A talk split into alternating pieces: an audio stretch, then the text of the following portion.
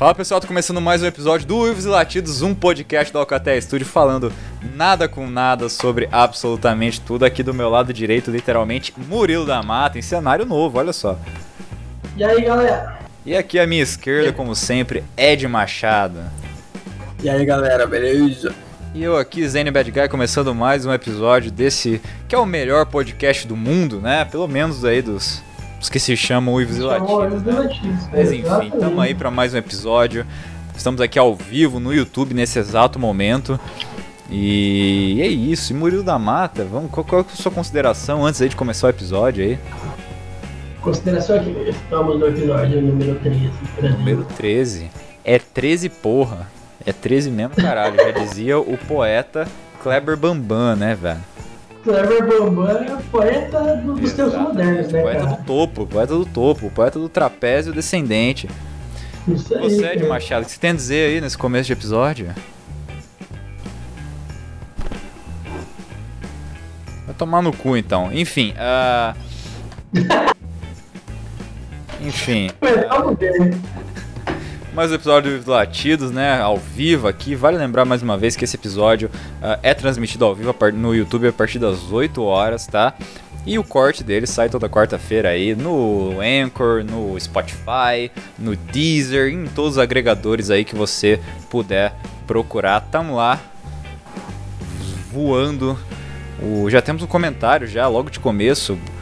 Bolsominions não assistiram esse podcast de número 3. É verdade. Esse é o podcast, esse é o episódio anti-Bolsominion, assim como todos os outros, né?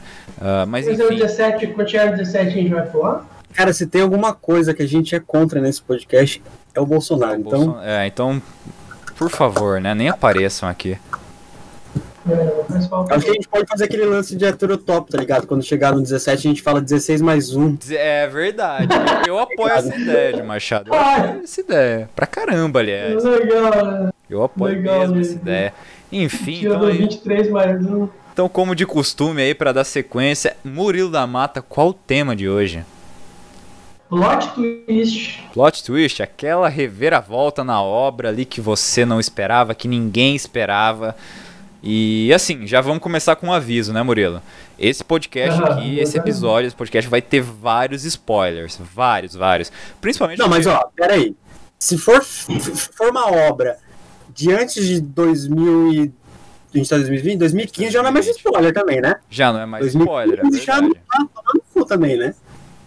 É. É, é verdade. É chato. enfim, é- vai ter- não, vai eu acho spoiler é, mas eu acho que também é chato você querer cobrar um não spoiler de uma obra de que tem, tem mais de 10 anos, sabe?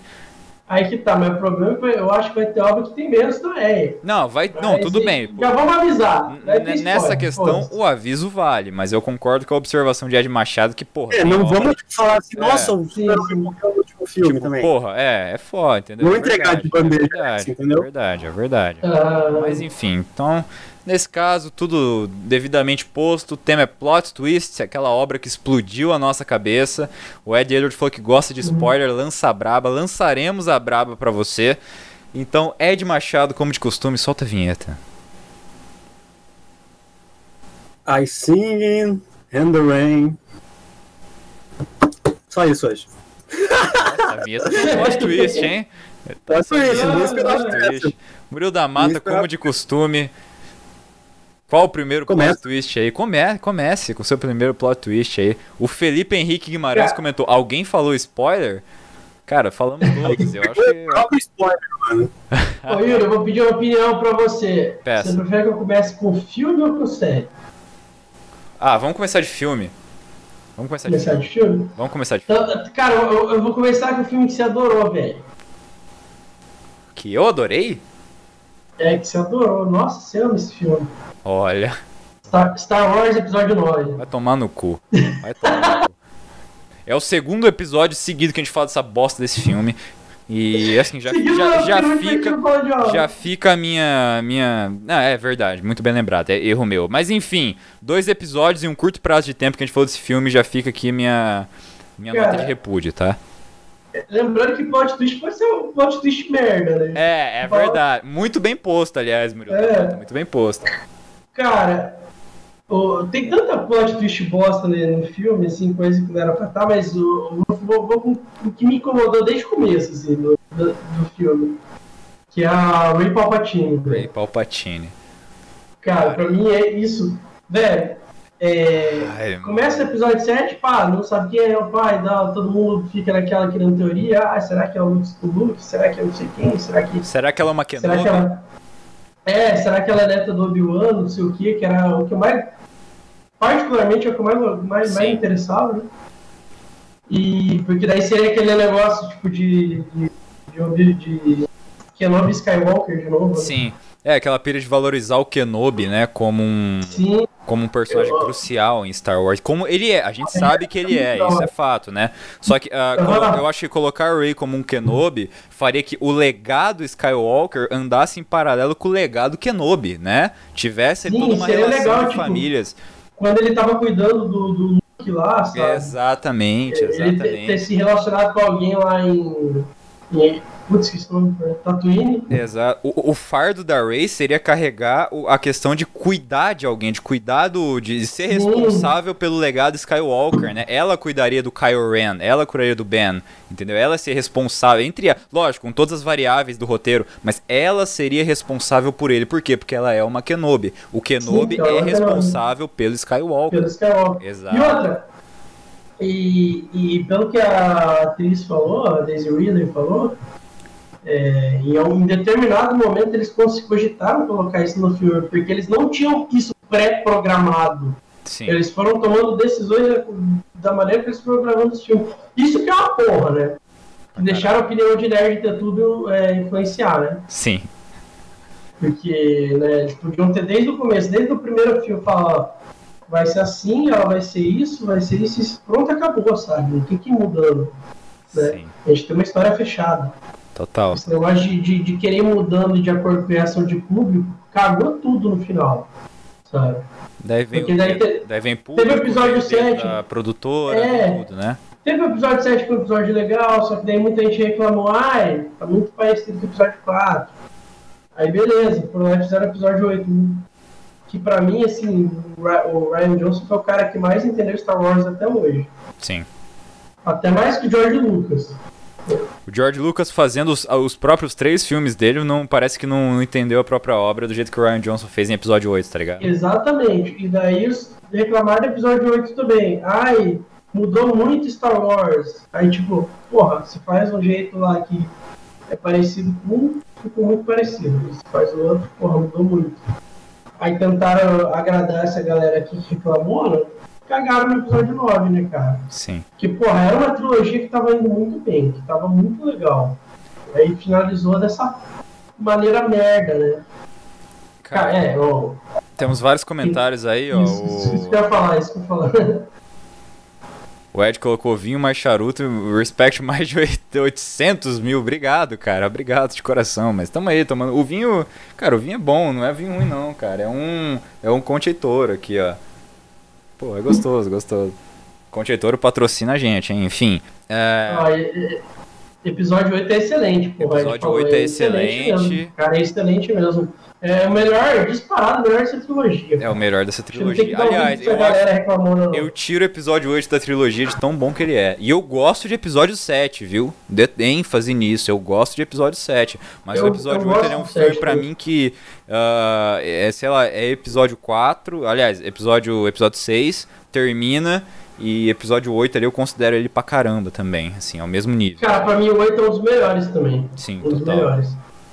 Porra, eu falo, cara, a galera reclama demais. É que episódio Aquele 5, lance- episódio 5 é uma masterpiece, né, velho? Episódio Sim, 5 é masterpiece. absurdo, é absurdo episódio 5. É, Sério. exatamente.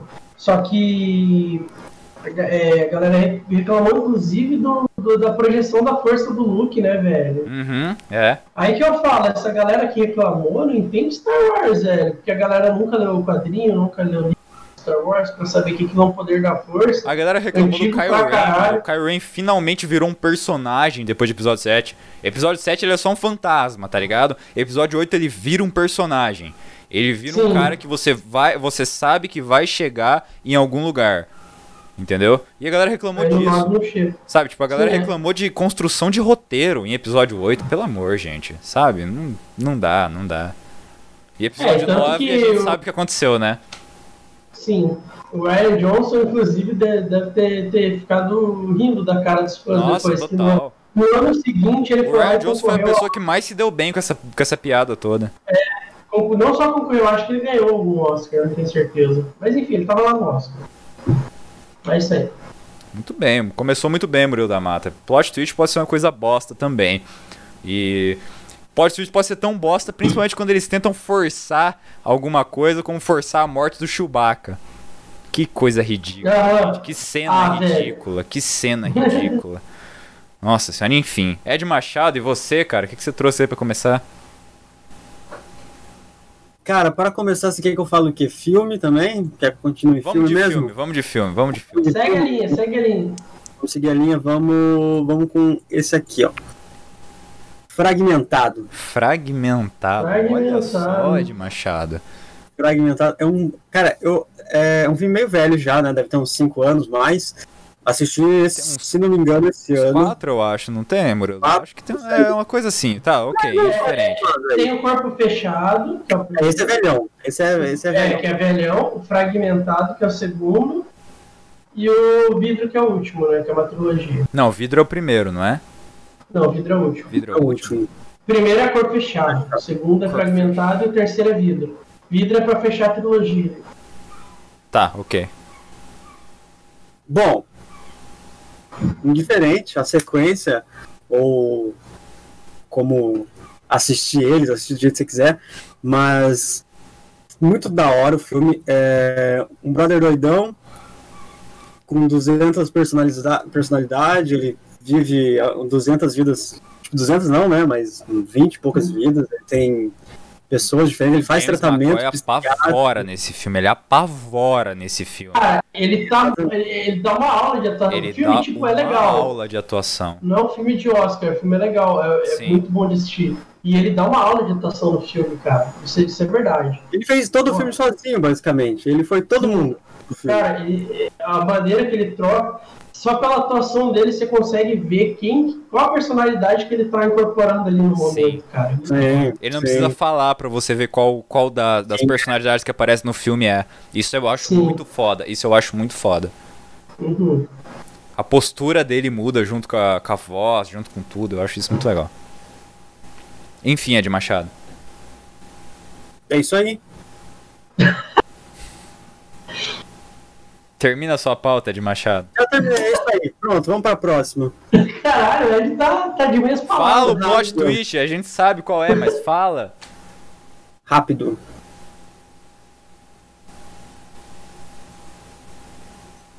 Tá, eu buguei agora, mas Que beleza. pariu, velho. Ah, eu tento, Brasil, eu tento, Brasil. Murilo da Mata, você falou de episódio 9 aí, você falou de episódio 9.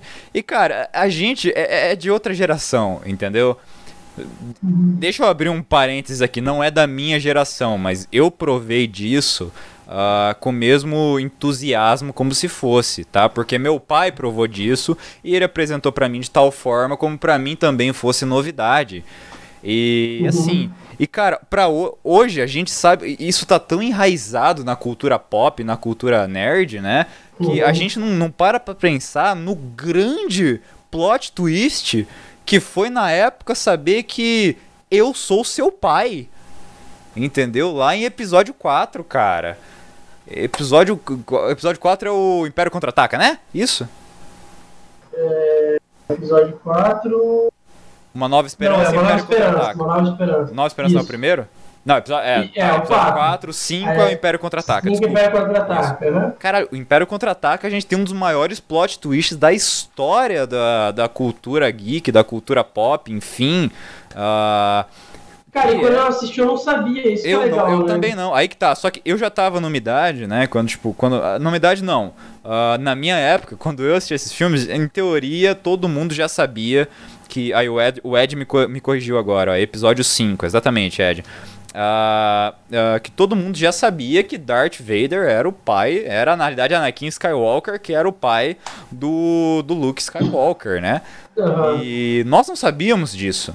Quando eu assisti, eu não sabia disso, entendeu? E, cara, isso é muito foda. Pensar que um plot twist virou uma, uma cena tão icônica, um momento tão icônico, uma trama tão icônica. Sabe? Que é Star Wars, principalmente que é episódio 5, que nós já definimos aqui como uma masterpiece, que é mesmo, é, um, é provavelmente junto ali com o episódio 8, até vamos bater nessa tecla, é um dos melhores de Star Wars. Uh, uhum. Cara, é fantástico. É fantástico. Darth Vader, o vilão ali, né? O cara que tava por detrás de tudo, que ao mesmo tempo tinha aquela trama de que se ele se unisse com o filho dele, ele poderia derrubar o próprio Palpatine, né? Ele do nada vai lá, olha nos olhos do, do, do jovem Skywalker fala: Não, eu sou seu pai. Entendeu? Tipo, porra, foda, foda pra caralho, cara. É um dos maiores plot twists da história. E, a gente isso que... criou uma lenda na internet. Criou né, um efeito Mandela isso também. Todo mundo falava que a frase que ele tinha dito era efeito eu sou seu pai, só que ele não fala não é essa frase. Ele só fala é, não, fala, eu sou seu não, pai. eu sou seu pai. O Luke, o Luke falar, you killed my father. O falou que você, matou, é, você matou meu pai. Não, ele, ele grita, não, tipo, depois que ele tá preso, eu acho que ele já perdeu a mão, não, né? Não, foi antes dele não, perder a mão. Ele tá abraçado é. no, no pilar lá e fala, You killed my father. Daí o é. Vader responde, No, I am your, father. Exatamente, exatamente. Tem o um efeito Mandela nessa frase aí. E, e cara, eu, eu, não sabia também, porque, tipo, quando eu assisti eu era criança, né? Aham, uh -huh. total, total. uma idade um pouquinho maior. quando eu assisti eu era criança, tipo, as primeiras vezes que eu assisti eu acho que passava na Globo, tá ligado? Foi passando na Globo, tá, os dubladão.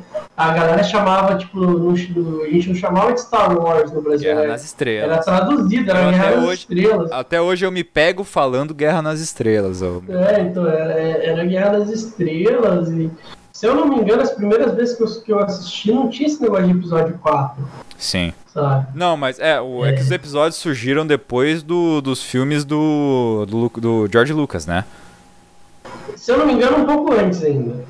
Foi antes, que eu lembro que, que assim, tinha minha avó, mãe do meu pai, ela sempre gravava as fitas cassete, né? Ela assistia os filmes e gravava pra mim, dava pra assistir, mandava pra gente pra cá, pra Foz, pra morar no Rio. Ah, entendi. Pra gente assistir e tudo mais.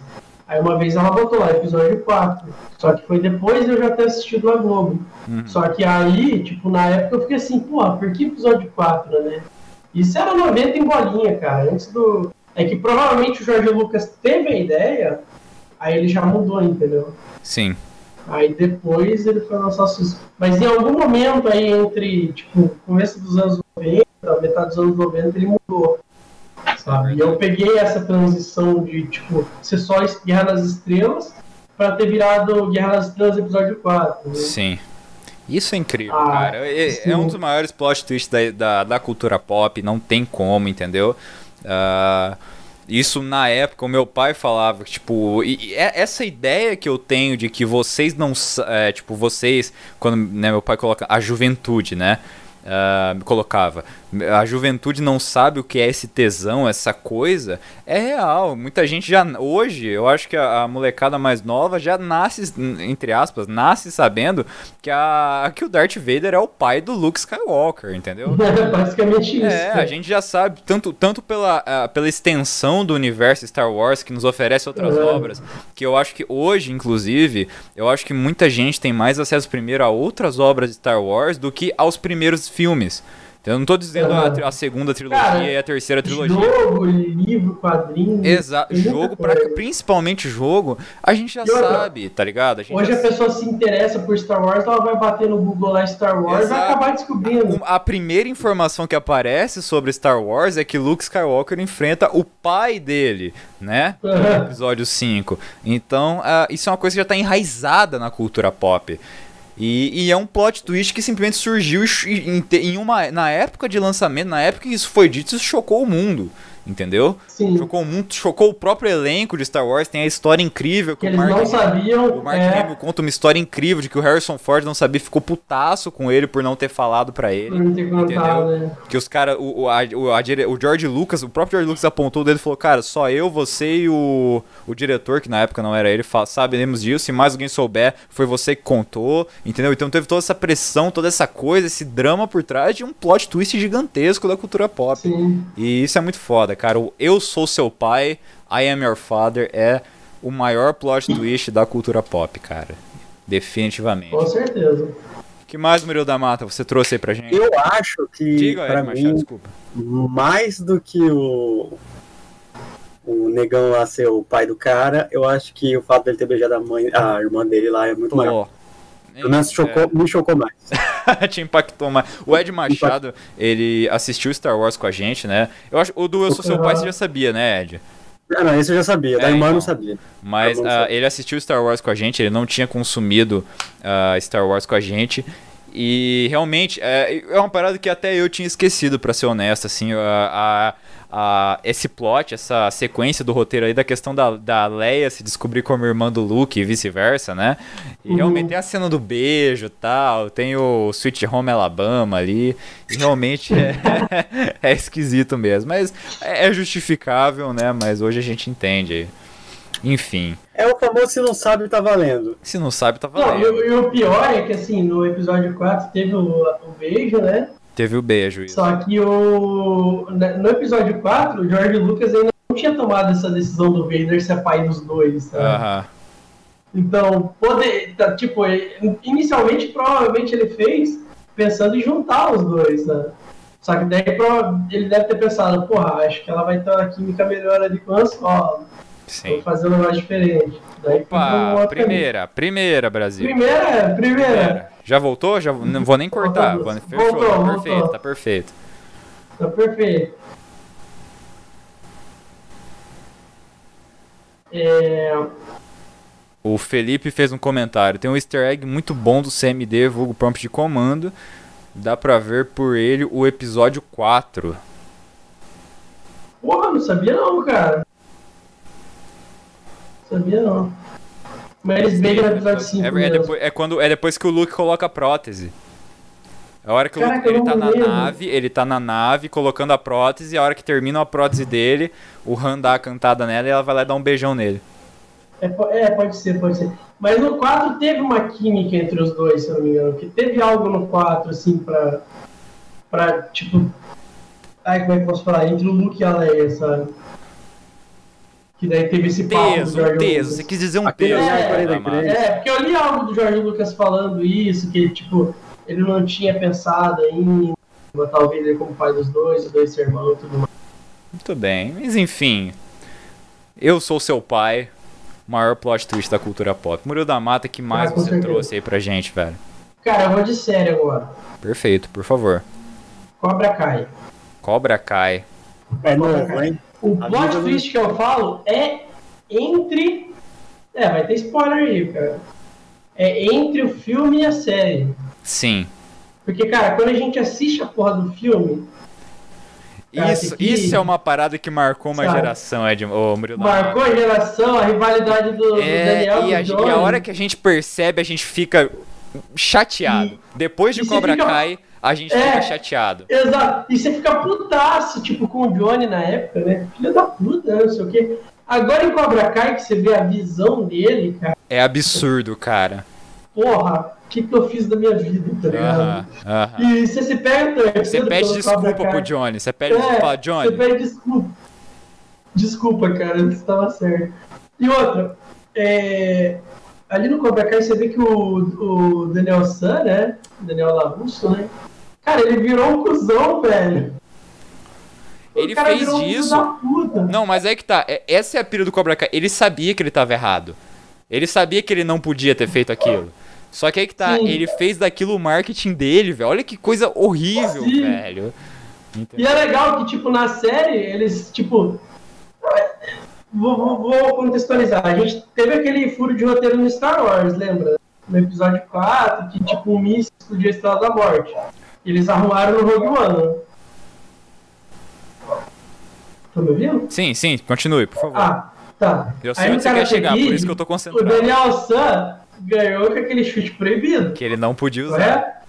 E foda-se, ficou por isso, ficou Cara. por isso aí. Aí na série tem uma conversa dos dois, né? Primeiro episódio ainda, primeiro episódio ainda. É, primeiro episódio. Ele fala, você sabe que aquele chute era proibido, não sei o então, que. os Cara, caras fizeram bom. a série inteira em cima de um furo de roteiro e isso é de uma maestria. Sim. É de uma maestria, velho. Incrível. Cara, e quando você era criança e assistiu o Karate Kid, você nunca pensou que essa é a pilha, porque Karate Kid... Tá Exatamente, Murilo. Essa é porque Karate Kid é um puta filme. É um puta, É um filme. puta filme. Ele é um É um filme tão filme. foda que quando o herói ele tá naquela ascensão dele, você compra aquilo de um jeito que se ele fizesse, se ele arrancasse um 3 oitão e desse um tiro na cara do Johnny, você ia defender ele, porque a ascensão Uhum. do herói é muito bem construída no filme, entendeu? Sim, Tipo, exatamente. e você fica hypado, você fala, cara, que coisa foda. Sim, ele deu aquele chute da garça e é só isso que importa. Isso é muito maneiro. E o Daniel e você- ganhou. E você Entendeu? nunca parou pra pensar do ponto de vista Exato, do Johnny, né? do Johnny. Cara, a o hora que- cara era, era fudido em casa, sabe? Aí pegou o sensei, filho da puta, O mestre né? dele era um pau no cu. assim, era um pau no cu. Aí, tipo, o cara não tem culpa de ter chegado ali, sabe? Tanto que o sensei dele tentou quebrar o troféu depois. né? Exato.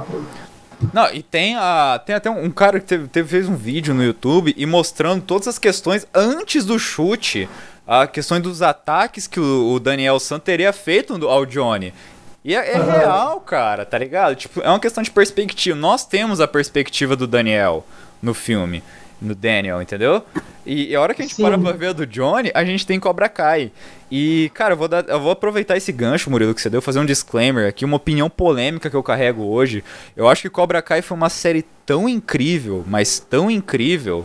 Não Ah, foi. Está, Está sendo. sendo muito Vai sair a terceira temporada pela Netflix, pela Netflix. Pela Netflix. Cobra Kai tá sendo uma série tão incrível, tão incrível que eu, que, cara, eu cresci assistindo Karate Kid, eu sou apaixonado por Karate Kid. Eu coloco Karate Kid hoje como uma prequel de Cobra Kai, velho.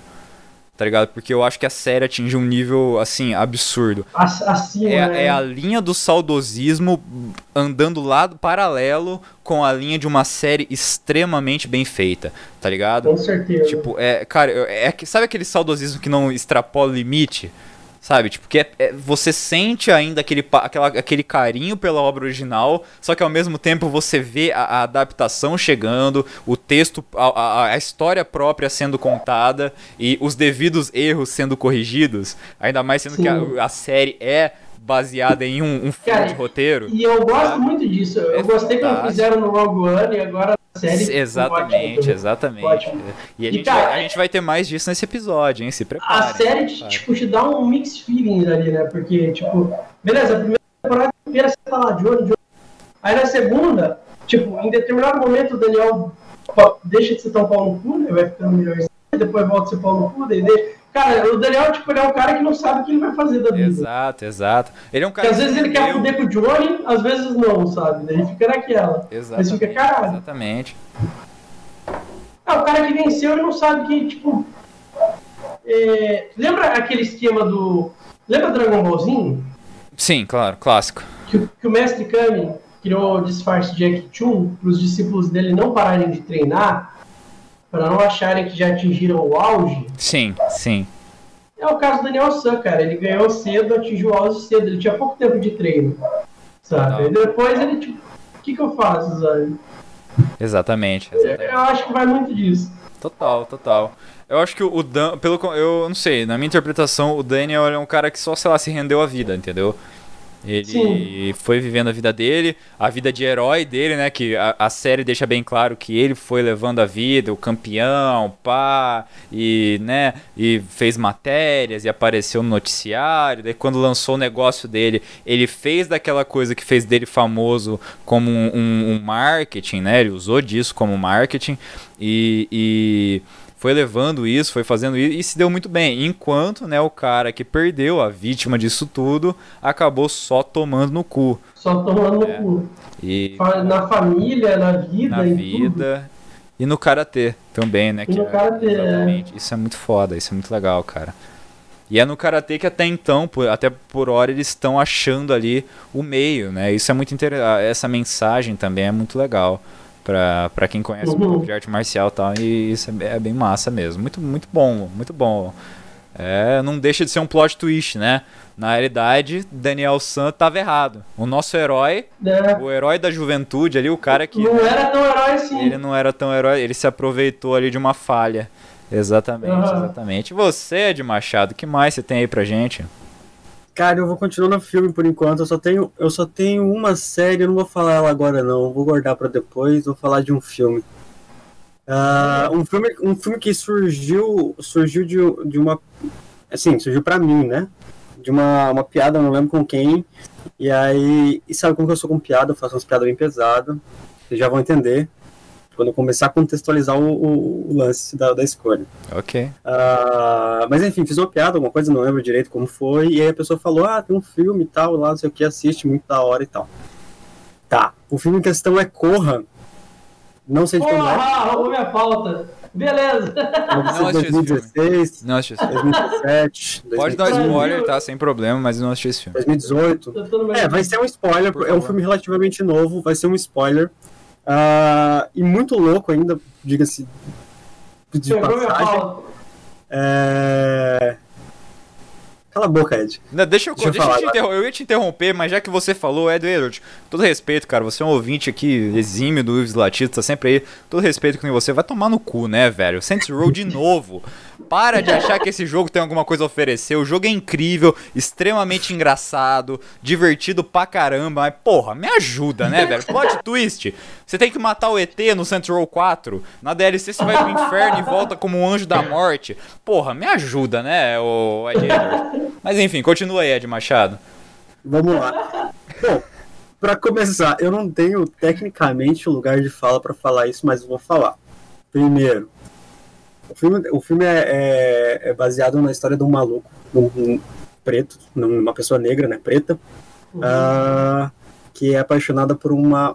tem namorada e é apaixonada por uma mulher branca. Que é relativamente aquele lance do, do sonho, né? Enfim. A gente sabe que isso rola e tal. Não tem nada contra. É, E, to, nossa, tudo bonito, pá, o filme tudo bonito, amor, romance, tudo lindo. Ela decide levar o namorado dela para os pais conhecerem, para os, para os pais dela conhecerem. Aí, foda-se, não consigo falar. Os pais tinham que conhecer o cara, enfim. Ah, e ele tem um amigo e tal, né, que também é preto. Eu posso falar preto, né? Preto é melhor do que negro, Sim, com certeza. né? É, que né? ele ainda, ele ainda diz no começo do filme, assim, pra ele não ir, que ia ser enra- enrascada, porque todo mundo sabe, né? Estados Unidos, branco e preto não é o tipo de coisa que, né? Todo mundo sabe. Sim. É, E aí era uma casa no meio do nada, e ah, vamos conhecer os pais lá no meio do nada, da floresta, da casa do caralho.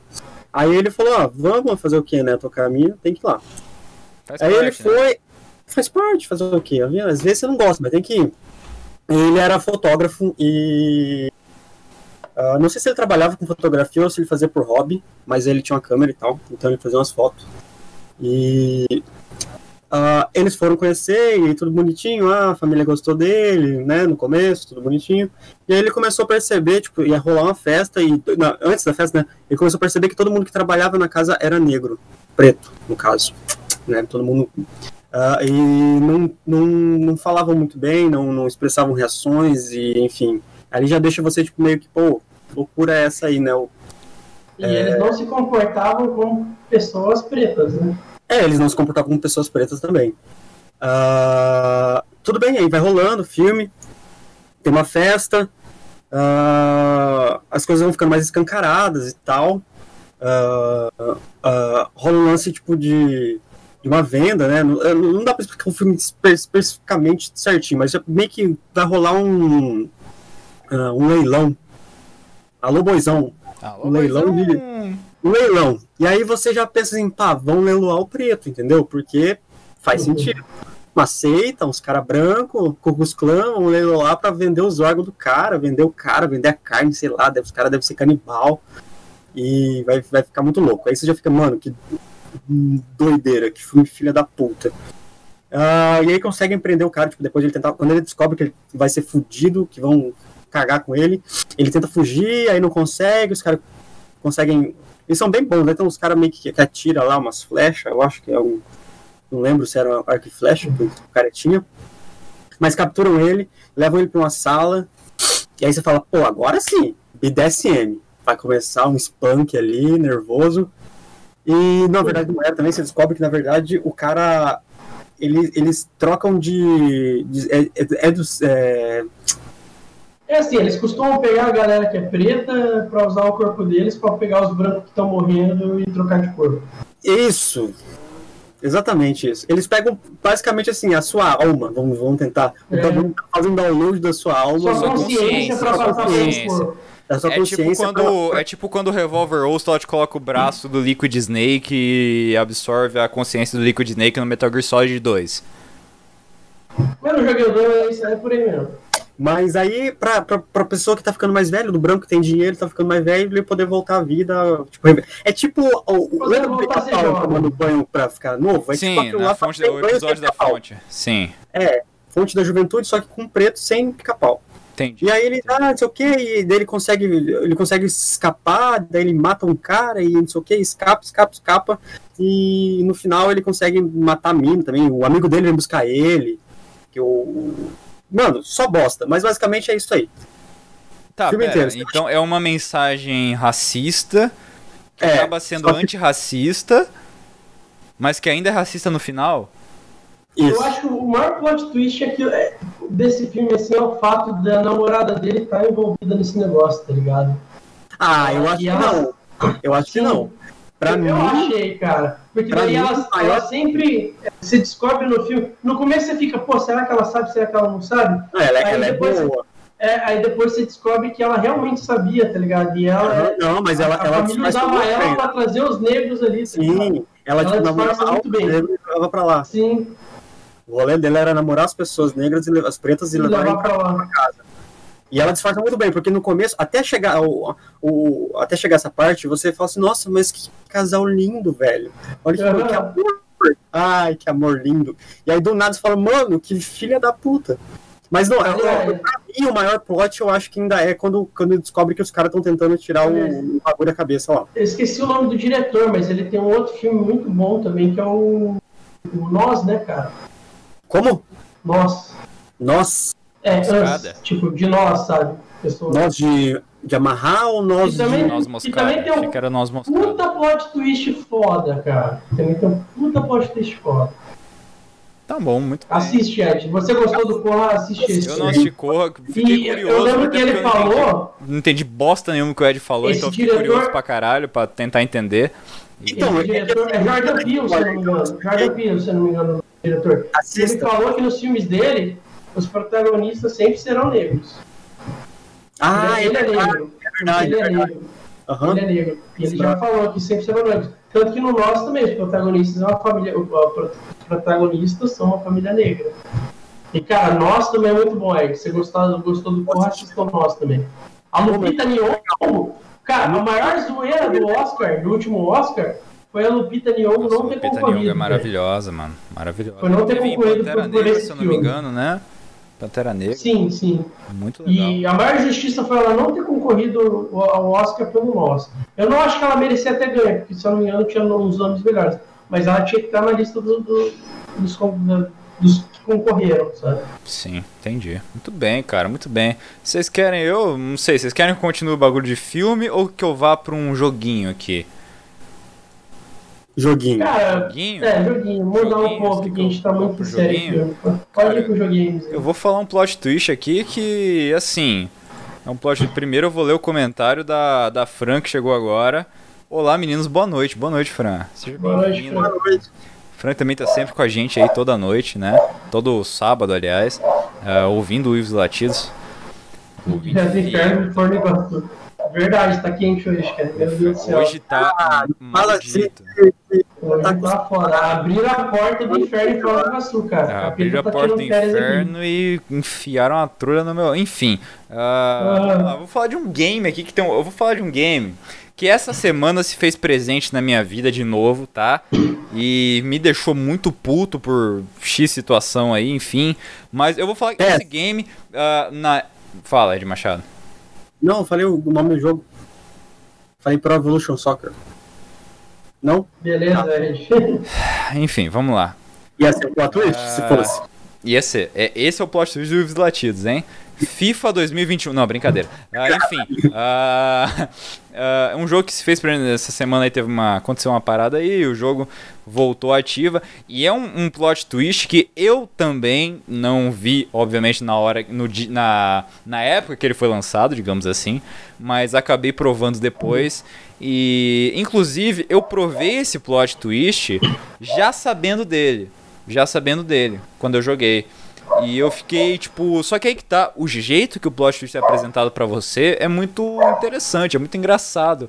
Ainda considerando, obviamente, todas as limitações que você tem que considerar da época. Eu tô falando do plot do Metal Gear. Murilo da. Metal Gear. O primeiro Metal Gear, ele tem um plot, basicamente, né? a história do... O primeiro Metal Gear é do MX, MSX, né? Um console japonês.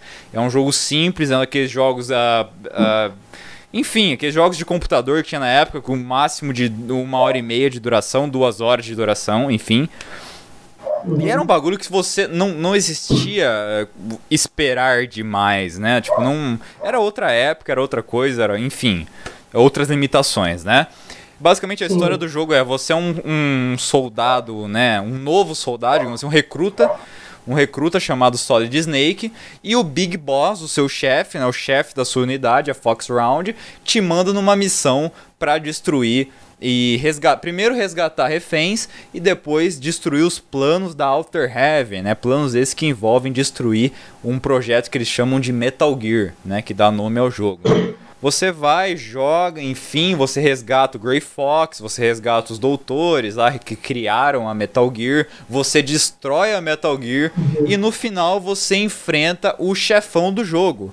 Você enfrenta o Big Boss, o cara que te mandou pra missão, na realidade é o verdadeiro vilão do jogo. Entendeu? Porque além da Fox Round, que é o, o, o, batalhão que você faz parte, né? O grupo que você faz parte, ele também é líder de Outer Heaven.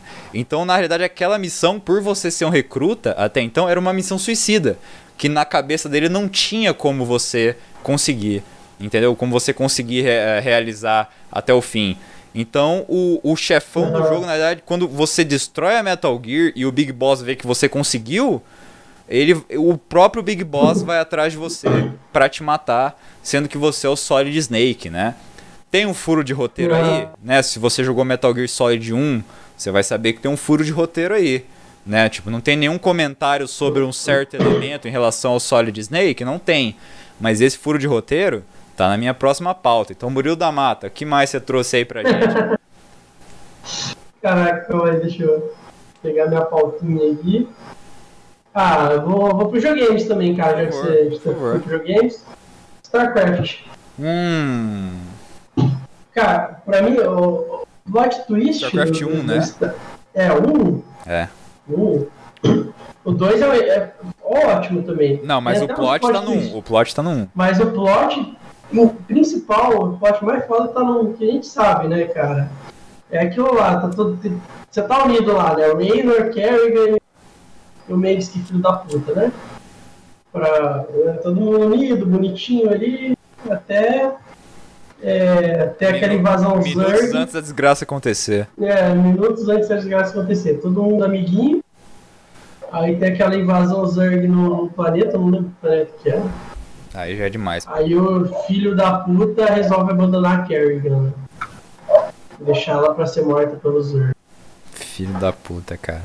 Filho da puta, cara. Ele podia, ele podia ter salvado a Kerrigan, mas não salvou. Deixa ela pra morrer. Isso criou a rivalidade do, do Rainer com ele. Uhum. E fez a Kerrigan virar a rainha das lâminas. Né? Ou seja, o cara cagou a porta. Ele sabia né? que a Kerrigan era foda demais. Tá ligado? Esse uhum. é o ponto, mano. Ele tinha ele medo queria, da Kerrigan. É, ele, tinha, ele, queria, queria, limpar a barra dele, entendeu? Limpar, Se a Kerrigan é. não tivesse lá, ele tava de boa. Um negócio assim, primeiro eu me livro da Kerrigan, depois eu me livro do Rainer. Exatamente. Eu vou reinar sozinho. Aí deu meio errado pra ele. Né? Deu errado pra ele porque a Kerrigan virou a personagem mais icônica de, de StarCraft, de StarCraft. e StarCraft 2, entendeu? Tipo, Mas ela virou a rainha das lâminas, velho. Foda pra caralho. Foda pra caralho. O, o Ed, Kerrigan Topster, meu irmão. Essa, Kerrigan Right. Kerrigan is right. right. Total, total, mano. Eu, cara, não tem StarCraft 2 se você não tá com a Kerrigan, entendeu? Não existe isso. Uh, cara, é, a Kerrigan, a Kerrigan, querendo ou não, virou a personagem mais icônica de, de StarCraft, né, cara? E realmente, eu acho que merecida, merecido. E o Mendes, que é um filho da puta, é um daqueles que eu gostaria de perder 10 minutos no soco. Olha só. Essa me pegou desprevenida, hein, Ed Machado? Não é sempre que a gente escuta o Murilo da Mata mandando uma dessa. Da gente, a gente, eu, eu e o Ed Machado, a gente fala isso toda hora, mas. O, Ed tá tão desprevenido que nem falando ele tá. Esse né? é o plot twist do, do, do Ives Latidos. O Não, Ed esse não é sabe, plot twist. O Ed não sabe o que tá fazendo aqui. Ah, tá, entendi. Estão sempre no Nirvana. Entendi. É, ele tá no Nirvana. Tá, e você, Ed, mas já que você tá no Nirvana aí, que mais você trouxe? Cara, eu vou. Deixa eu ver. Eu já fui desse. Quando você pensa, falei eu vou muito ler o desse. Diniz falou, cheguei nessa porra, velho. Cheguei nessa Grande porra. Diniz, obrigado aí pela sua presença, meu amigo. Obrigado mesmo. Diniz, nossa. já pra metade final. Mas Manda beijo, um beijo, meu querido. Um beijo na nádega esquerda, que eu sei que a sua direita é meio problemática, né? mas enfim, isso é história para outro podcast. Beijo Cara, mas não é, a, não é a esquerda que é problemática? Não, é a não, esquerda, não, né? É a esquerda. A esquerda é boa, a esquerda é boa. A esquerda é, ah, a esquerda é boa. É a boa esquerda do, do tapa, né? Exatamente. Faz um barulho gostoso. Direita, Dá direita aquela- já você dá aquele tapa já. daquele aquele ponhonho assim, Sim. sabe? É. Sim, três dedos, três dedos. Isso. Aquela de trivela, assim. você- Velhinha. Eita, Muito isso. boa. Enfim, Isso nem é plot twist. plot twist, hein? Agora vamos, vamos continuar de filme, que eu só tenho filme mesmo. Para bom. E vamos pro valor. daqui a Aí pouco. falou, falou. Daqui a pouco, daqui a Falou, pouco. Ah, tá, eu vou mais um filmezinho aqui, então, vamos lá. Manda falar de um aquele, filme- manda aquele que eu sei que você quer falar. Vai. Fala. Não, eu não vou falar, vou deixar pra você. Fica tranquilo. Sério? Não vou Tá, é falar. o próximo que eu vou deixar, falar é então. seu, é o é próximo seu. que eu vou falar. Não vou falar. Hoje, hoje eu não vou falar. Eu falo dele em todos, todos os casts, eu vou deixar ele hoje pra Eu você. já até sei que Agora eu vou Tô falar filme é orgulhoso, esse tô orgulhoso, Ed Machado. Agora eu vou falar de um filme de. Quem que é? Não faço ideia de quem que é esse filme, mas é numa obra de Stephen. Stephen King. Hum, Isso aí. acho que eu sei o que você vai falar. Acho. acho. Mas. Mas. Não sei quem que é o diretor dessa porra. Com, mas é um, é um ator que eu gosto muito e que também pode ser pauta sozinho também, se quiser. A gente tava comentando sobre o lance de fazer ficção ou não, né? Uhum. Ele também pode ser pauta sozinho ou no filme. O filme é Janela Secreta, que tem Johnny Depp como o protagonista do filme. Certo. Johnny Depp, por si só, já é um plot twist na vida dele. Já. Já. A vida do cara é um plot twist. Ah, o filme é basicamente. Vai ser o terceiro filme que eu falo sobre problema psicológico. Uhum. Se atente a isso, hein? Se atentem a isso. Tem um recado aí. Ah. É um recado- É um plot twist meu agora. Ah, basicamente, o, o, o Johnny Depp é um escritor. Fica aí, ó, Ed, ó, toma cuidado, hein? Ele é um escritor de filme de, ter- de, de, de terror, de horror, de, enfim, filme não, de, de livro, de escritor de filme. É, também escreve filme, né? Tá, Mas, escritor. enfim. Meu, meu Deus. Entendeu? Ele é Ed Machado. escritor de livro. E basicamente ele era casado e ele descobre que a mulher dele tá traindo ele com outro cara. Ah, e aí eles vão se divorciar, ele fica puto, ele fica meio depressivão por isso, ele já tem alguns problemas de cabeça e tal. Aí ele começa, ele começa a ter problema para escrever, porque mexeu muito com o psicológico dele, o fato de ter visto a mulher dele com outro cara, enfim, e ele ter terminado, ele gostava muito dela e tal. É, mexe Ele com a mudou- cabeça mesmo. É o chifre, né? Pesa um pouco. É, ó, pode ser. Pode ser esse detalhe aí. Tanto que quando ele ia dormir, ele ficava meio com a cabeça do lado. Assim, eu acho que É, era o tem que peso dormir do. de, de cócoras, né? Senão. Tem que dormir de cócoras. E aí ele se muda pra um lugar muito desertão, assim. E pra ficar sozinho, né? Ficar de boa no cantinho dele, tentando escrever os bagulho e. né? Pra ver se ajuda.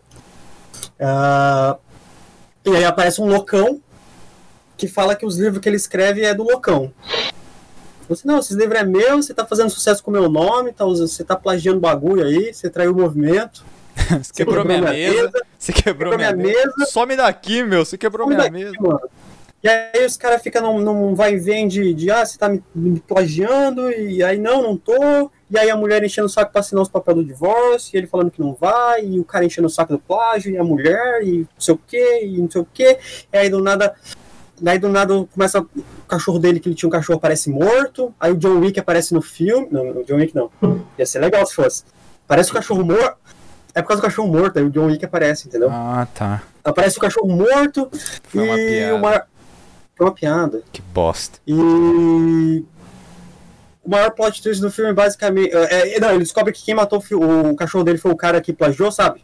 Ele falou assim: não, beleza, você não vai, você não vai me vai falar que eu não plagiou, não vai me dar meu dinheiro, vou matar seu cachorro. Ele vai lá e mata o cachorro do cara. E aí ele descobre que na, ele descobre que na verdade ele era o protagonista de Fight Club. O cara, na verdade, era ele também. Entendeu? Não. Nem eu. Perfeito, adorei. Fanta... Esse é o tema. Cara, Esse é bom. exatamente é o esse tema. Não, basicamente assim, o, O cara da Mata não tava... voltou até agora da, bugado. Tá paralisado, né, tá ligado? Ó, Minha o, cara, nossa. o cara que falou que ele tava plagiando, presta atenção. O cara que falou que ele tava plagiando Certo. os livros era ele mesmo. Era, ele, ele na tava cabeça conversando dele. com um alter ego. Exatamente. Era o Tyler Durden dele. Caralho. É, só que a visão do Tyler Durden dele era um cara tipo de, de, de- do Texas. Era um cara que provavelmente ia cantar Sweet Home Alabama. Ia comer a mulher dele. Não, a irmã. A irmã dele. Ah, tá. É, o no cara, caso no do Sweet caso. Home Alabama. Ah, tá. É, Ah, o cara que ele entendi. tava no alter ego dele. Entendi. E basicamente era ele mesmo que matou o cachorro dele porque ele não queria dar o dinheiro pra ele mesmo, certo? Entendi. E aí no quintal dele, no final do filme, aparece uma cova onde tá a mulher dele morta. E Ele matou a mulher dele. ele matou a mulher, mulher dele. Ele, ah, ele volta a escrever, na verdade. Ele, ele consegue voltar a escrever. Ele passa esse bloqueio criativo que ele tem durante o filme. Ah, E aí ele começa a escrever entendi. sobre uma sobre um cara que matou a esposa dele, tá ligado? E aí chega no Entendi. final e descobre que ele matou a própria mulher e o, o amante e enterrou do lado da janela da casa dele, onde ele tá escrevendo o livro, e ele olha todos os dias aquela porra. E, Eita mas porra. basicamente ele não sabe, tá Muito ligado? bem. Ele tá bugado, tá tipo, pô, beleza, tô escrevendo aqui, oh, que legal, tá dando certo, tá dando certo, vai ficar legal esse livro aí, mano, olha só. Que livrão. Que livrão. Cara, sabe o que é legal? Porque talvez seja uma menção, não sei, não, não vai ser uma menção horrorosa, porque não é um plot twist. O acho que é Corvo o nome do filme, o Abutre, não, é Abutre. O Abutre, Hum. do Guilherme Hall, que ele, Hall. que ele faz Ah, é, que ele pega os crimes pra poder filmar Nossa, e esse filme tal. é incrível. É tipo o filme mesmo é rolê, incrível. cara. Esse filme é Entendi, incrível, entendi. sim, tá ligado? Ele faz os bagulho, ele escreve. Mas é muito. é- Mano, eu assisti, é um filme muito bom. E veio de- vem, vem depois do, do- do- da saga lá do, do Pirata Doido. Sim, então ele não, ele não tá com aquela. Porque assim, depois que ele fez Piratas do Caribe, ele ficou muito com aquele personagem, né? Tanto que se, você, se ele pegar todos os outros filmes dele, ele, ele tá com aquela mesma cara. E nesse filme, ele não tá com essa cara. Ele tá com uma cara mais de boa. Ele, o Depp de antes, entendeu? Entendi. Depp de, entendi. de- Depp de Sleeping Hollow ali com Helena Isso. Bonham Carter. Entendi. Exatamente. Legal. Assistam legal. se você não assistir, é um Não bom assisti. filme. Eu achei interessante o. É um bom filme. Acho que tem na Netflix, eu acho. É Acho que eu assisti na Netflix. Muito bem. É minha vez? Minha vez? Sim, senhor. Cara, a gente já tá com 59 minutos de transmissão e a gente não enrolou muito pra começar hoje, tá? Então eu vou continuar a minha pauta. Ah, não, melhor. Eu vou continuar a pauta de Ed Machado, então, já que ele me jogou, né? Ele ergueu e eu vou dar o, o- fazer o ponto agora, né? Ele levantou, eu vou fazer o Então, cara, vamos falar, já que o Ed Machado ergueu esse ponto, já que ele deixou pra mim, não tem como não falar. Eu até já citei ele na sua explicação, né, Ed Machado? Cara, Tyler Não tem como Durden. fugir, né? Exatamente, Tyler Durden é o protagonista em Clube da Luta, né? Porra, Clube da Luta é um puta plot twist. Você tá lá assistindo de boa e você fala: caralho, mano, o Tyler é a pessoa que aparece pra mudar a vida do protagonista, né? Ele te- a, a obra te oferece todo um, uma coisa totalmente diferente, né? Ah, quem é o seu Tyler Durden, né? Quando o seu Tyler Durden vai aparecer na sua vida?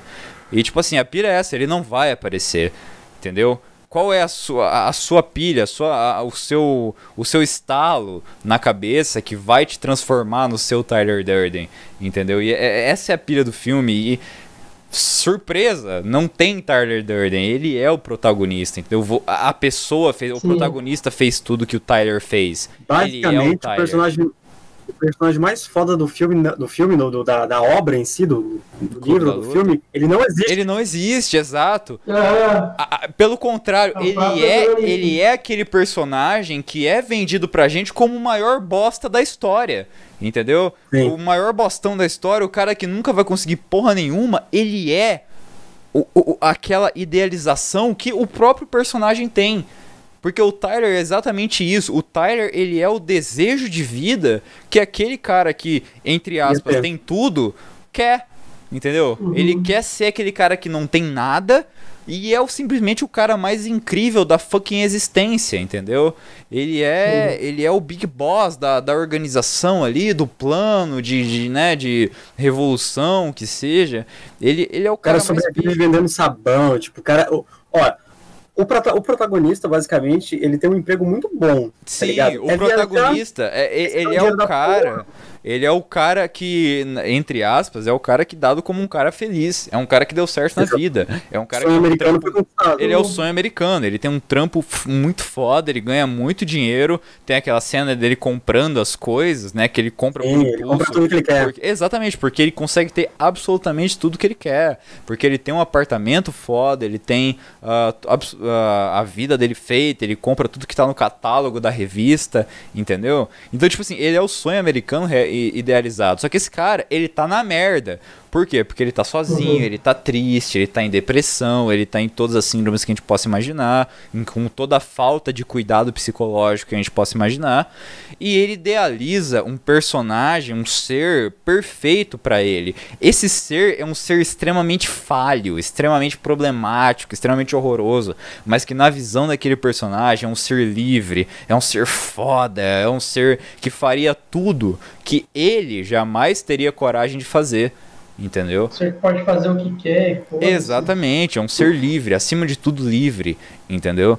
E, cara, o plot de clube, esse plot twist de clube, de clube da Luta é incrível, é maravilhoso, entendeu? Ele tava, ele fez o que ele queria, ele tramou o plano que ele queria, ele comeu a mulher que ele queria comer, entendeu? Ele se apaixonou uhum. por essa mulher, o que é tipo uma parada além também, porque ele não podia falar do Tyler pra ela, porque senão, obviamente, ele estaria apaixonado, né? Ele queria mais, ele queria aquela mulher na vida dele, entendeu? E tipo, isso é uma parada uhum. foda, cara, isso é uma parada incrível. E é um puta plot twist. Você vê que a, aquele cara, né, tipo, tinha tudo pra, entre aspas, ser feliz Uh, ele não era a ponto de criar aquele marginal, pá, ser amigo daquele cara, ser, sabe, aquele cara ser uma pessoa que ele amava tanto, amava tanto, que aquela menina que ele amava, uh, ele tinha ciúme dela, por estar com aquele cara, aquele cara perfeito, aquele cara incrível, que no final era ele tá ligado? Tipo, isso é, isso é absurdo, cara. Clube da Luta é absurdo, né? Se a gente for falar de. Dá, dá pra fazer um Ives Latido só falando de o como o Clube da Luta é maravilhoso, mas. Enfim. Até porque já foi muito citado aqui no Já foi muito né? citado. É, Clube da Luta é a obra mais citada no Ives Latidos, sem dúvida nenhuma. Sem dúvida nenhuma. Entendeu? É, tipo, é absurdo quanto a gente já falou desse filme aqui, até porque todos aqui gostamos pra caramba desse filme, né? Sim. E é isso, cara. O, o plot twist do Clube da Luta, na verdade, o protagonista, ele simplesmente vê que ele é Tyler Durden, enquanto o Tyler fazia amor com a Marla, ele fazia amor com a Marla. Uhum. Essa cena é muito foda, é muito legal. E é isso. O ouvinte sabe que a gente ama Clube da Luta, que a gente sempre fala desse filme. E é óbvio que esse plot, por mais que hoje, entre assim como eu sou seu pai, seja um plot manjado né? Foi um plot que me pegou desprevenido, que eu sei que pegou Ed Machado desprevenido. Sei que pegou muita gente desprevenido, de gente que eu recomendei esse filme desprevenido. Então, vale muito a pena. É um dos maiores plot twists também aí da, do cinema, pelo menos. É um tá aí entre os maiores, com certeza. Muito bem, tá valendo, tá valendo. E você, Ed Machado? Vai de Machado, não, desculpa, é o Murilo da Mata. Murilo da Mata. Para fechar agora. Pra fechar? muitos ainda, cara. deixa eu escolher aqui, cara. Pra fechar, porque já estourou o tempo do podcast, velho. Cara, o, outro, o Ed me roubou o. Cara, eu vou, eu vou, vou, vou variar aqui o negócio. Eu, é, eu gosto quando você varia, Murilo. Vamos pra quadrinhos e gay, barra games, né? Que é os gostei, dois. Gostei. Porque é os dois. É, Superman Injustice, cara. Hum. Superman Injustice. Cara, eu não sabia que Superman ia virar tão pau no cu. Comecei, tá ligado? O Superman Injustice e, é a minha maior decepção na vida. É, pra mim é, é, um plot twist que é já no começo da obra, né? A obra é baseada nisso, mas não deixa de ser. Você pega um personagem que é de uma forma, né? E fez ele ficar de uma forma assim que ninguém espera, tá ligado? E, Total. cara, aquela cena dele matando o Coringa É absurdo. Pra mim foi um puta no plot twist, porque, cara, é absurdo, velho. Olha, é eu posso falar por. É algo que você não espera. Eu posso falar como testemunho, Murilo, mas você sabe que o Superman é o meu herói favorito, né? Dos gibis, dos, sim, das histórias em quadrinhos. E o Superman de Injustice, ele me trouxe uma visão que eu nunca tinha tido sobre o herói, sobre o personagem. Uh, eu nunca imaginei que uma visão onde simplesmente o personagem fizesse aquilo, onde eu nunca imaginei que ele faria, a, passasse aquela linha que eu nunca imaginei que ele passaria, uh, fosse ser tão foda, tão impactante, entendeu? Eu Sim. odiei o Superman do Injustice. Eu, é o personagem que eu mais odeio na existência. E isso é incrível, cara, porque o Superman é o meu Sim. personagem favorito. E a história fazer com aquilo dele, sabe, o- o- a Virar um manipular. ditador assassino, né? Exato, virar um ditador, assassino a sangue frio. Ele mata. outra, a- ele a mata o Shazam. Ele, rompeu, é, Ele pega o rompeu Shazam. essa primeira barreira do Coringa. Exato. Ele não para, velho. Exato, esse é o ponto. É o argumento do Batman, né? Que, Sim. que o. o- o- né, infelizmente hoje a gente tem o fã de quadrinho que não, não entende o quadrinho, né? Que não, não lê. A gente tem uma fanbase maldita. Fã de quadrinho que não entende, É, fã de, tem- de rock cara- que não, não sabe a letra da banda. Ah, é, que- é, enfim, enfim, a gente tem essa galera. O Batman, ele tem esse discurso que, tipo, cara, depois que você matar o primeiro brother. Eu, por que. Ah, né, o próprio o, o Jason Todd, né, quando ele volta em Over the Hood, né, sob o capuz vermelho, ele fala, cara, eu não tô pedindo pra você matar o pinguim, eu não tô pedindo pra você matar o Duas Caras, eu tô pedindo pra você matar o Coringa, o cara que te tirou de mim, que me tirou de você, entendeu? Ele fala, Uhum. por que, que você não faz isso? Ele fala, velho, não tem essa de matar, matar X, matar Y, matar Z. Depois que você cruza a linha, acabou, velho. Entendeu? Todo mundo, você acha justificativa pra tudo. E é é exatamente esse o plot de Injustice, o plot incrível que o fã lê e paga pau e acha escroto o Batman não matar. Entendeu? O, o plot que a galera não entende. O plot é exatamente esse. Não é quem você mata. Não tem essa de quem, por quê. Não, entendeu? O Injustice apre- apresenta essa premissa de que, velho, depois que você cruzou a linha, acabou, velho. Acabou. Acabou, já era. Entendeu? Não Já tem era. mais volta. Você, a, a partir do momento que a sua cabeça entendeu que você não tem mais essa limitação, tipo, porra, matei o Coringa aqui, pá. O É, Coringa me fudeu. né, eu- Nossa, eu vou justificar o meu ato aqui porque o Coringa fude, me fudeu, fez eu matar a minha esposa, fez eu matar ah, o meu filho, né, que tava na, na barriga dela. Então, não, eu tava certo. Cara, não tem essa. A sua cabeça só Aí- processa que você tava certo por Sim. matar o vilão. Acabou. Aí chega uma hora que, tipo, ele mata quem simplesmente não concorda vai com contra ele. né? ele, que é Tipo, quando ele. exa- que é a mensagem da cena em que ele pega o Shazam no pescoço e o Shazam fala, mano, tem alguma coisa errada acontecendo aqui. E ele simplesmente usa a visão de calor e atravessa a cabeça do Shazam com a visão de calor. Porque o Shazam simplesmente foi contra ele. Entendeu? E a hora que o Flash olha e fala, meu, mano, o Shazam, todo mundo ali sabia. Que na realidade aquele homão fortão era só um menino, cara. O Superman matou uma Sim. Criança. Não, Entendeu? uma criança. uma criança que tava contra ele. E, tipo, é, é, cara, realmente, velho, a Injustice é incrível. É incrível, velho. É incrível, na moral. Foi incrível. Pra me Tanto fazer odiar. quanto jogo. Tanto, é, tanto o gibi quanto o jogo. É acho. legal que o Gibi, ele, ele, ele conta, tipo, muito do que É, aconteceu o, antes. o gibi depois do entendeu? ano 3 eu acho que ficou meio bosta. Eu acho que ficou meio Uhum. real mesmo. Ficou meio real, tipo, a galera. É que até o ano 2 tava muito bom e deu muito certo e vendeu demais. E infelizmente hoje vender demais no gibi é um problema, porque É, quiseram estender muito. Exato, cara? exato. O ano, a partir do ano 3 aí desandou. Mas enfim, Injustice é uma puta história. E realmente, esse plot do Homem do Amanhã, do Homem de Aço, do, né, do, do último filho de Krypton, o homem que tem o seu código acima de tudo, a justiça, ir lá e matar o Coringa, realmente é, um, é uma parada que pega a gente. Realmente é uma parada que, que marca. Muito bom, muito bom. Exatamente. Muito bom. E você, Ed Machado, pra finalizar esse, esse episódio, que já tá Ah, cara, gigantesco. tem, tenho tantas coisas boas aqui, tem pelo menos mais três. Ó, cortar o Ed aqui, cortar o Ed antes, rapidinho. O Ed e Edward, né, falando, 3 e 4 viajou demais. Viajou demais, total, total. Viajou demais. Pode Ah, seguir. que escolha difícil. Eu tenho quatro ainda, cara. Eu tenho quatro ainda, mas vamos lá, vou mandar um Tem que bom. escolher uma, depois manda menções honrosas, pô. Pode ser, vou mandar então um bom aqui. De um filme que foi meu filme favorito por muito tempo, cara. Muito tempo ele foi meu filme favorito. E. Cruzeiro das Não. Loucas. É um.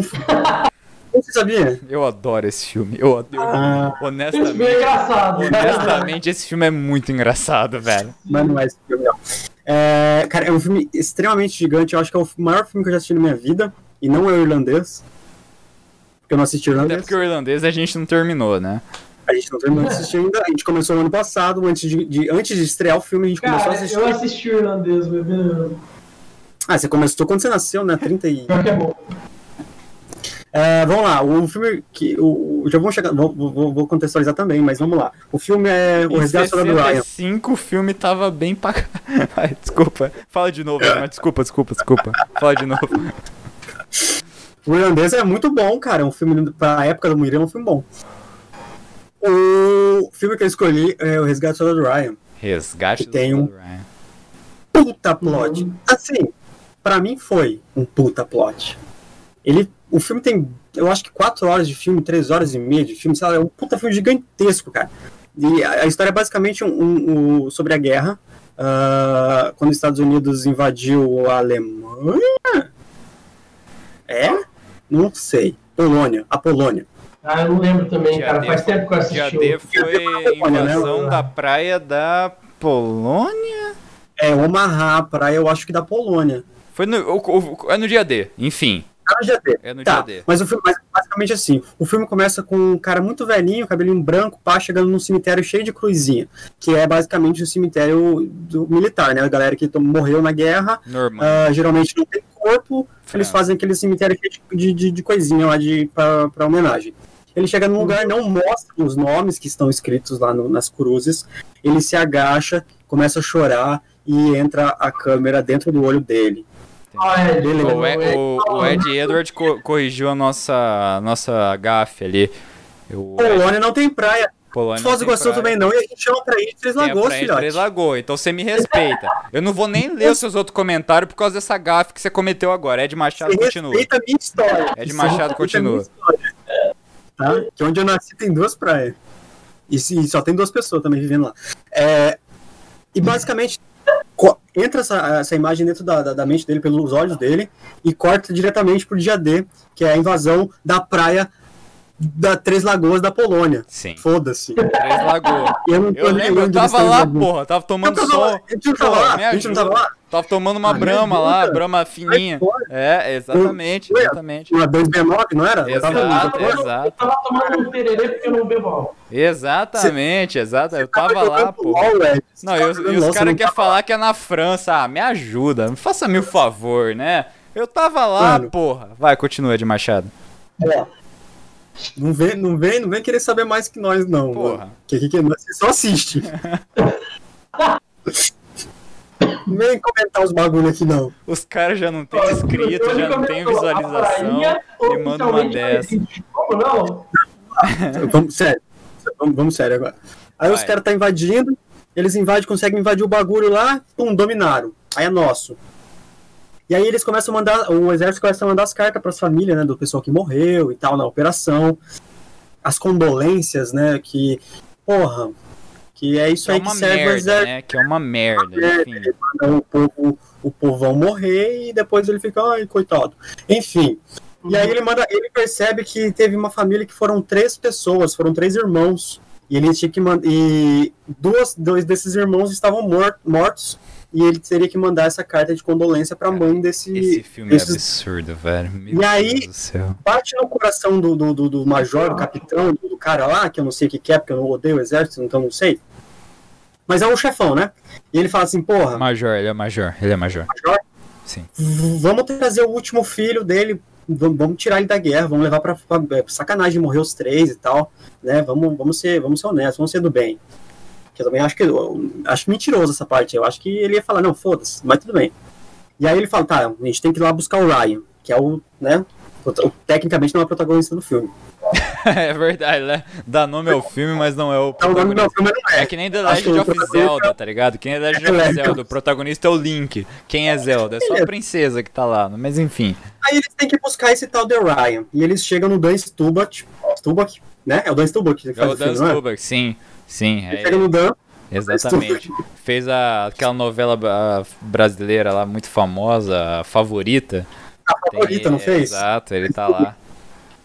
Aí o Dan aqui é o, é o capitão, né? É o fodão, ele já tem um tempo de exército, o cara é capitão. Ele fala assim: ó, vou reunir meus, meus soldados aqui, uns caras bons, e a gente vai a gente vai atrás dele. A gente sabe que ele é da ele é do de um grupo tal que tá em tal lugar, a gente vai até esse lugar, vamos resgatar ele, vamos levar pra mãe dele, o todo mundo vai ficar sussa. do soldado Ryan. Resgate do soldado Ryan, vamos, vamos resgatar ele. Aqui. Beleza, vamos pra missão então. Uh, e eles já tinham dominado uh, o dia D, a, a, área lá, a praia, já Sim. tinham dominado tudo, então tava suave. E aí eles vão, é um lugar meio longe, e eles vão passar por algumas poucas e boas, né? Ah, poucas e boas na temperatura máxima na sessão da tarde? É, sessão da tarde. Uh, basicamente, eu não lembro, acho que eles vão com cinco pessoas, o, a, a tripulação ali, o, o, a corjinha, o pessoal ali. Tem um sniper que é muito bom, tem um judeu, tem. Nossa. É, acho que são cinco. A cena do Sniper, pra cinco. mim, é a melhor cena do filme inteiro, mas tudo bem, enfim. Exatamente. É, vamos até comentar, ó, cena do Sniper. Nossa, aquela cena, velho, é absurda. É, quem que é, é o Vin Diesel que tá no, no, nessa cena, Não, né? o Vin Diesel, ele tá morto na frente. Ele é o cara que mas morre é, na frente. Ele, é o, ele é o que leva o tiro, ele é o que leva o tiro. Aí ele fala assim, ah, pega a cara. Exato. E daí o sniper. Então, segunda vez, segunda vez no cast. Meu Deus, Brasil. Já voltou, já voltou. Tá tudo Final bem, continua. Cast. Continua como se nada tivesse acontecido. Eu também tinha o sniper de cair que Caiu, lá, como que nem o Vin Diesel naquela cena maravilhosa. O cara, o, basicamente o sniper ele, ele, ele tá num lugar e tem um outro sniper. Velho, ele precisa, ele precisa derrubar esse sniper pra que, pra, porque os amigos dele conseguiam passar por esse lugar. Cara, Tanto que o Vin Diesel já morreu ali. A produção dessa cena é uma parada que eu tenho como meta na vida, velho. Porque quando as, as, gotas estão caindo na, no cano da arma dele e o barulho que as gotas fazem Sim. não é o som da chuva, é o som de tiro, cara, do background, é, tá ligado? É, é, como se fosse o som de tiro fazendo o som da chuva caindo. Da chuva. Cara, é absurdo. Essa cena é absurda. E ele começa a rezar, porque o, o sniper, ele é o, o, o crentezão, né? Ele é o cristão. Ele é o crente. E uhum. ele começa a rezar, tal, pedir a Deus que ele consiga acertar aquele tiro. E é muito, cara, é muito o, louco, né? O som da chuva é o som dos tiros do fundo da guerra, tá ligado? Caralho, mano, que ele cena... começa, ele começa uma oração, tipo, Exato. nossa, eu preciso muito, Senhor, matar esse cara. E, e, a, ora, a, ora... e aí que tá, a oração dele, tipo, não é nenhuma dessas orações, tipo, não é nenhum Pai Nosso. Ele tá fazendo uma oração própria, pedindo, é, pra, desejando para que ele consiga matar o cara, né? O que numa oração por si só já é esquisito pra caralho. E o background é o som da chuva que não é a chuva. O som da chuva é totalmente tirado e deixado só o som é dos, tá tiros, tá dos tiros da guerra. Puta que pariu, que cena, que cena, velho. É, é, só uma das cenas incríveis desse filme, mas enfim, é, é a minha, é a minha favorita, é a minha favorita, particularmente.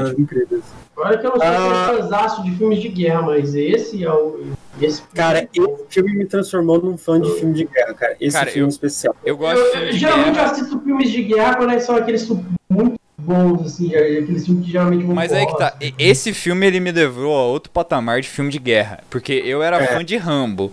Daí é esse verdade, filme... Rambo é outra coisa. Ah, não, não. Mas filme brucutu assim eu gosto. Rambo é um não. filme de guerra. Acima não, de... O primeiro, é o primeiro Rambo é um filme de guerra. O primeiro sim, Rambo é um filme de guerra. E, e quando eu assisti esse filme, tipo, pra mim foi uma parada Mas diferente. Mas o meu coração aqui tá, tá, tá na parte dos Daí, esse filme fez ver Platoon, me fez ver Nascido em 4 de Julho, que é, pra mim é o melhor filme de guerra, que o melhor filme do Tom Cruise, inclusive, tá? O, o, o, o diretor de Nascido em 4 de Julho é o mesmo diretor de Platoon, que eu não lembro o nome, desculpa, tá? Não vou lembrar nem fudendo, mas é o mesmo. Uh, ele ganhou o Oscar por Platoon. Mas uhum. uh, o filme que eu mais gosto dele é Nascido em 4 de Julho. Eu acho Nascido em 4 de Julho um filme muito melhor, inclusive. Mas... O diretor é Oliver Stone. Oliver Stone, ele ganhou o Oscar por Platoon. Mas sim, sim. sou mais, particularmente, Zane Bad Guy aqui, sou mais Nascido em 4 de Julho. Mas continue, Ed Machado, por favor.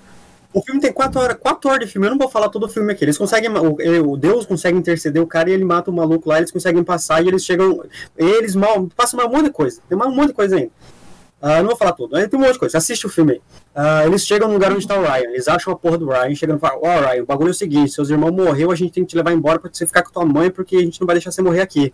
Aí o Ryan pega e bate no peito e fala assim: Não, mano, eu sou soldado e eu vou, eu vou lutar pelo meu país. Ben Affleck. Porra, mano, aí você tá de sacanagem comigo, né, parceiro? Filha da puta. Mas que filho da puta. Mas né? que filho, os caras os cara andaram, tipo, sei lá, mano, daqui em Vila C, mano. É longe. É longe pra caralho. Aí os caras chegam lá na Vila C, os caras falam assim: não, mano, esse pau vou ficar aqui, vou lutar aqui. E aí, ah, beleza. Aí o, o Dan Stubach fala assim: beleza, se tu vai, eu, eu como, como chefe dessa organização, eu vou ficar aqui também, a gente vai lutar e eu vou te levar embora. Porque Isso a só minha missão é te levar condenou embora. Stubach, filha da puta Isso do só soldado. condenou o Dan Stubach. Mas é um filho da puta de um soldado Ryan, é. mano. E aí a gente chega no grande, grande spot. Spot twist. Explode, filho da puta twist. faz parte do soldado Ryan, né? O biscate do soldado Ryan. Ah, eles montam um bagulho onde tá o Ryan lá para receber os alemães, eu acho que estão chegando, para acontecer mais uma batalha ali e tal. Algumas pessoas acabam morrendo porque é uma batalha muito sangrenta e tal. E, inclusive uma das pessoas, só que não aparece ele morrendo, né? Esse Não, que é o, o pior.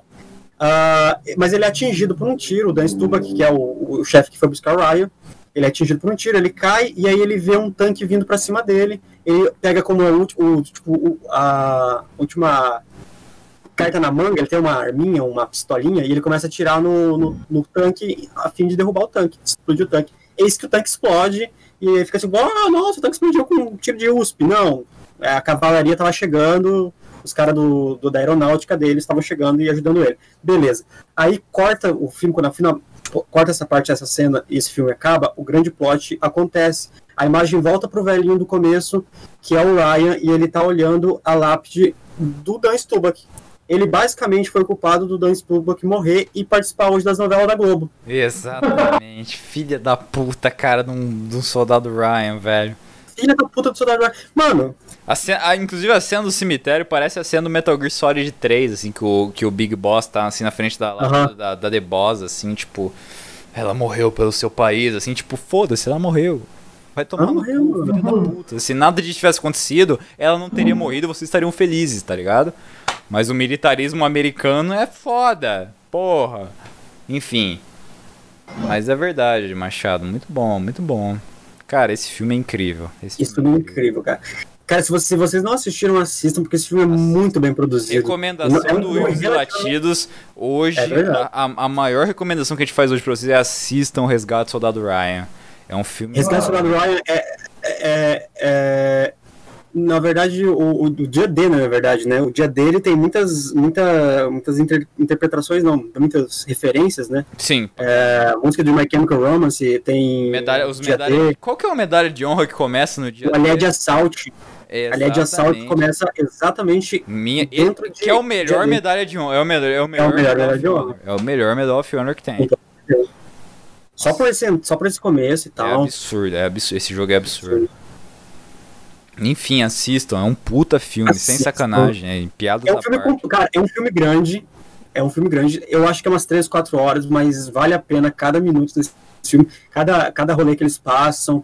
Ah, eles mostram, tipo, por mais que tipo, ah, exército é foda e tal, eles mostram uma irmandade ali dentro? Sim, sim. De um proteger o outro. É, um- assim, um a dentro- gente não pode negar que eh, o filme é uma produção americana que tenta É. produzir, reproduzir uma ideia ah, romantizada do, da guerra da, do exército americano, né? da- mas não é por isso que o filme é menos pior. Pelo contrário, a produção é incrível, a direção é incrível e o roteiro é maravilhoso. Então, com certeza vale a pena, entendeu? É um filme. Eles, que- tecnicamente, eles fogem um pouco do estereótipo do que é um filme de guerra americana. Eles não, é, eles não deixam de criticar, bastante. mas é, é, ele- sim, eles, eles usam sim. muito a artimanha de, de, de colocar a, os Estados Unidos como entrelinhas. o maior eles- exército. É, Exato, exato. Eles fazem assim, você. Eles colocam alguém bater.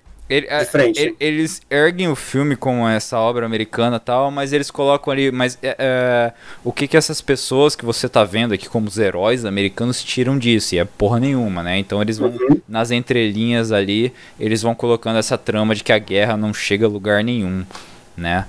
É, isso, é muito, isso é muito bem feito. Fica aí, Dan Stubach. A gente lembrou de você, a gente gosta muito de você, Dan mas Stubach. para de fazer novela da Globo, por Para- favor. ele Volta fa- pros filmes é, da Hollywood. Volta a fazer. Volta a fazer esses filmes aí, Resgate Tem do calma. Ryan, é, Forrest Gump é com o Dan Stubach Forrest também, né? Gump, mano. Forrest Gump, Pô, incrível. tem, tem um episódio do o filme É. dos Simpsons, cara, o Exato. Dan Stubach que aparece. O Dan Stubach, cara, o Dan Stubach é o melhor ator brasileiro aí, que ele tá em todos os Com filmes certeza. americanos também, né? Então, porra, foda. Cara pica, cara bom. Cara bom. Ed Machado, você falou de guerra agora e você tocou num numa ferida, cara. Numa ferida que eu tenho que falar aqui, velho. Até porque eu prometi em uma das minhas pautas que ia voltar. E mais uma vez aqui estou para falar de Metal Gear Solid, essa obra incrível do mestre Hideo Kojima, que dedicou a vida dele a essa obra. E eu, e eu tenho que falar aqui do capítulo final, né? Que apesar de se passar no meio da, da, da, da linha do tempo, não deixa de ser o capítulo final da obra, que é Metal Gear Solid 5, cara. Que tem o maior plot twist de todos. Principalmente porque, assim como uma obra como Rogue One, né, que e como Cobra Kai, que se baseiam totalmente em um furo de roteiro, Metal Gear Solid 5 tem como sua trama macro, pelo menos, né, em relação ao universo Metal Gear, um furo de roteiro também. Né? Porque lá, antes disso tudo, eu falei, né? Eu falei de Metal Gear Solid. Aliás, Metal Gear Solid não, desculpa, de Metal Gear do primeiro jogo de 87, onde, né, o, lenda o não lendário, o recruta Solid Snake ia lá, destruía Metal Gear e no final enfrentava o Big Boss, né? Sendo que em Metal Gear Solid 2, e ele ia enfrentar o Big Boss de novo, né? Só que uma trama diferente, uma parada diferente, era, era um furo de roteiro. Ele acabava enfrentando o Big Boss novamente. E sendo que em Metal Gear Solid, lá do PlayStation 1, lá de 1998, se eu não me engano, ah, o, o Solid Snake já é dito como o clone do Big Boss, né? Ele é um clone Uhum. do lendário Naked Snake, que, que depois de, da, da operação Snake Eater se tornou o Big Boss. Então, tipo assim, por que que no primeiro Metal Gear ninguém né, não tem nenhuma citação sobre isso, né? Por que, que não tem citação sobre o Snake ser o, o clone do Big Boss? Por que, que no Metal Gear 2 não tem nenhuma citação dessa, né? Por que, que, o, por que, que o Big Boss ainda tá vivo no Metal Gear 2? E a pilha é o seguinte, porque aquele Big Boss do primeiro jogo lá de 87 não era o Big Boss. E é aí que vem Metal Gear Solid 5 de 2017, se eu não me engano, 16, não sei, desculpa, não vou lembrar a data. Metal Gear Solid 5 é feito em a, a segunda parte dele, Phantom Pain, porque é, Metal Gear Solid 5 são dois jogos, Ground Zeroes e Phantom Pain. É, Ground Zeroes é um capítulo. Em relação à história macro de Metal Gear, é um capítulo só, né? Que te coloca num- numa situação ali que acontece um acidente e tal. E daí começa Phantom Pain, que é a continuação desse acidente onde você é o Big Boss, você acorda e você tem que recuperar o seu legado, basicamente, né? Só que em meio a essas coisas tem a trama da história, tem tudo, tem outros, né? Poréns e poréns aí que vão é, percorrendo no meio da história. E basicamente, no final você descobre o seguinte, que aquele Big Boss que você tá controlando desde o começo do jogo, entendeu? Desde o princípio de toda essa história, não é o Big Boss. Venom Snake, aquele cara que apresent... foi apresentado pra você, é nada mais nada menos do que uma um doppelganger entendeu? Uma duplicata do Big Boss. É um cara que naquele momento tava no acidente de Ground Zeroes, né, de quando Ground Zeroes aconteceu. E, e quando o Phantom Pain acontece, você, eles re- simplesmente reconstruíram o rosto do Big Boss sobre o, seu- o seu rosto. E, e ele não é o Big Boss. Você passa o jogo inteiro, assim, controlando aquele personagem, aquela coisa, e no final você descobre que não é ele. Entendeu? Pra quem joga Metal Gear, óbvio que isso tem um impacto muito maior, né? Que o impacto de você estar jogando com o Big Boss é, é gigantesco, né? Principalmente por Metal Gear Solid 3 ou por Peace Walker, que seja. Ah, e, e você vê no final que não, era, era basicamente um doppelganger dele, não era ele. E por que que isso acontece? E aí que vem. Tipo, isso já é um plot twist. No final de Metal Gear Solid 5, você descobre que você não é o, o Big Boss. Você é um, uma duplicata do Big Boss, entendeu? E esse é o plot twist. E, e esse plot twist acontece em Metal Gear Solid pra justificar um, um furo de roteiro no primeiro Metal Gear. Porque lá no primeiro Metal Gear, em 87, quando o Solid Snake vai para aquela missão suicida, é onde o Big Boss, né, tá orientando ele na Fox Round, falando, não, vai lá pra, uh, pra Outer Heaven que você não vai conseguir... Uh, aliás, vai pra Outer Heaven e, e, e destrua Metal Gear e faça não sei o que e tal. E é uma missão suicida porque o Big Boss acha que ele não vai conseguir. Quando ele consegue, a, aquele Big Boss que aparece para enfrentar ele não é o Big Boss, é o Venom Snake, é o protagonista do Metal Gear Solid 5. E, e, tipo assim, isso corrige toda a timeline do Metal Gear Solid até Metal Gear Solid 4 que na realidade é o final da história, né? Porque Metal Gear Solid ele não tem uma, uma linha do tempo é, sequente, né? É, sequ uhum. Em sequência, aliás, desculpa. Uh, é, os jogos são alternados na, na cronologia e o final, na realidade, é Metal Gear Solid 4. E quando o, o Big Boss aparece em Metal Gear Solid 4, é o Big Boss do Metal Gear 2 que não morreu em Metal Gear 1. Porque em Metal Gear 1 era o Venom Snake do Metal Gear 5 do Metal Gear Solid 5, tá ligado? Caralho, é confuso pra quem não é, jogou. É, é extremamente confuso, de fato. Pra quem, não, pra quem não conhece o universo de Metal Gear, é extremamente confuso. Mas, a é, mas até pra quem conhece Murilo da Mata, é uma parada que se você não, não, não absorver o máximo que você pode, é, ainda é confuso. Entendeu? Porque Metal Gear, muita gente acha que Metal Gear começa em Metal Gear Solid do PlayStation. Achava, Você, por exemplo, Murilo, achava isso. A gente conversou isso ontem, ontem, ontem, se eu não me engano. É, ontem, né? É. Acho então, que ontem. E, e muita gente, mas não, começa no Metal Gear do MSX lá em 87 entendeu? Caralho. E, e realmente, quando. Só que assim, você não precisa jogar Metal Gear 1 e Metal Gear 2 para entender Metal Gear Solid. Não é à toa que muita gente acha que Metal Gear começa em Metal Gear Solid, porque entre uhum. aspas, começa. Os primeiros Metal Gear por si só, eles não tinham história. A história era aquela fechada, né? Não existia um quando em 87, quando o jogo foi lançado, não existia Venom Snake. Entendeu? Obviamente era o Big Boss que era um traidor e você matou ele. Com o decorrer do tempo que essa trama foi se elaborando, entendeu? A trama foi ganhando esse espaço com o, decorrer, com, com, com, a, com o passar do tempo. Com esse passar do tempo, o Big Boss morrer no primeiro jogo era um furo de roteiro. E daí vem Metal Gear Solid 5 que justifica tudo isso. A única razão de Metal Gear Solid 5, provavelmente, para muitos, o melhor Metal Gear, não é à toa, apesar dos problemas, né? Konami, Kojima, enfim, problemas que a gente não vai discutir agora uh, aconteceram e apesar de todos os problemas ele para muita gente é o melhor Metal Gear não é à toa uh, Metal Gear Solid 5 só existe para justificar um furo de roteiro cara assim como Rogue One em Star Wars entendeu Sim. E isso é fantástico, cara. São, eu tenho. Nesse momento eu tô até olhando aqui, eu tô com 114 horas de Metal Gear Solid 5 Phantom Pain. 114 horas. E nessas 114 horas é, é, é incrível pensar que em menos de. Eu, vamos lá, eu joguei mais umas, mais umas 20 horas depois, mas vamos lá, em 90 horas eu descobri que Venom Snake não era o Big Boss, era uma duplicata do Big Boss. E, e, em toda a trama do jogo, obviamente, né, você tem ali toda a ligação com o Big Boss e o que, que o Big Boss, principalmente isso, né, para ligar a tua história, o que, que o Big Boss estava fazendo nesse tempo. E é incrível, cara. É um puta plot twist.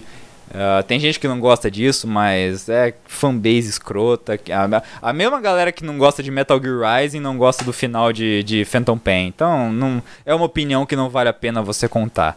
Tá? Mas, a tal da fanbase, né? A tal da fanbase a gente não conta. E é isso. Basicamente é isso. E fechou hoje, né, cara? Fechamos, cara. Uma hora e, e 34 hora, minutos. Caralho, é, episódio. Murilo da Mata. Pois é, Murilo da Mata, suas considerações finais nesse episódio incrível, diga-se de passagem. Eu considero que eu até tinha mais pauta, mas vamos deixar aí, porque eu acho que vai esse é um, dois, um assunto que pode ter, pode ter parte 2. Então. Vai ter parte 2. Você, Ed Machado, suas considerações finais. Cara, eu, eu basicamente fiquei com uma pauta pra, pra parte 2 pronta já, vou até tá salvar perfeito, aqui. Tá perfeito. É, mas, assim, Ó, eu, eu acho assim, se vocês botarem fé, a gente não precisa nem demorar pra fazer. Eu acho que pode ser do próximo fim de semana.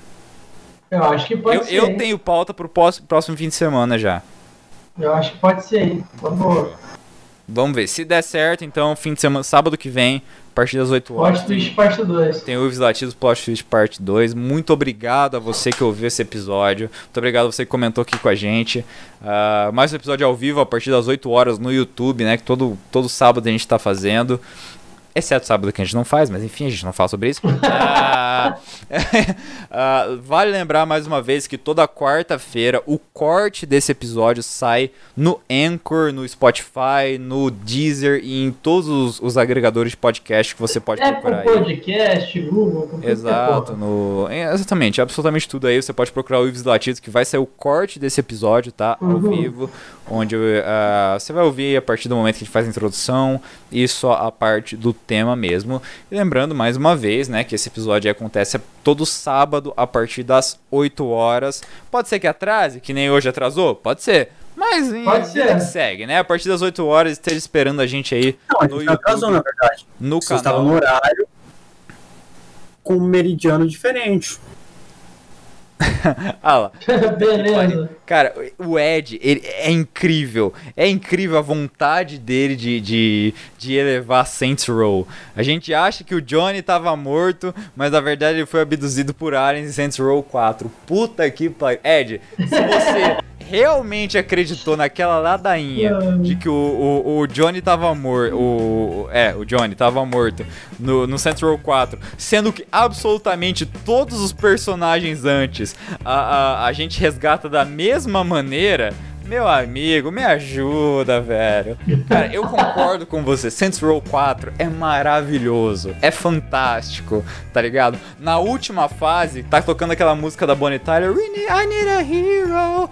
I'm holding up for a hero today. Cara, é, é incrível. É a música do Footloose, aliás, diga-se de passagem. É, é foda. Mas, meu amigo, meu amigo, cara, falar que isso é roteiro. Meu amigo, hein? Faz o episódio do. Mas ele falou, mediano só existe um. Eu não sei da onde que tá falando isso. Vai dizer que pra você só tem um universo. Porra, me ajuda, me ajuda, me ajuda. Enfim, Me ajuda, mano. Só existe um no planeta Terra, né? exatamente. Não quis especificar, então não existe só um. Não, não existe só uma terra, né? A gente sabe que a gente tá vivendo existe só um planeta. nas infinitas terras, né, mulher Tem, da tem um multiverso aí todo. Exatamente, que- mas enfim, esse foi mais um episódio do Ives Latidos. Esperamos que vocês tenham gostado. Ó, ó, o Ed tá encucado, eu vou provar que tem roteiro. Não, o roteiro tem, só não é bom. Mas enfim, esse foi mais um episódio do Ives e Latidos. Esperamos que vocês tenham gostado. Segue a gente nas nossas redes sociais. Se, se inscreva no canal do YouTube da Alcateia, tá? Tem um monte de conteúdo Por favor. foda. Ah, segue a gente no Instagram, segue a gente no Twitter. Não nos siga na rua, fique em casa, cuide de quem você ama, cuide de você. A pandemia não acabou ainda, tá longe de acabar, tá? Esse foi mais um episódio, esperamos que vocês tenham gostado e tchau! Tchau.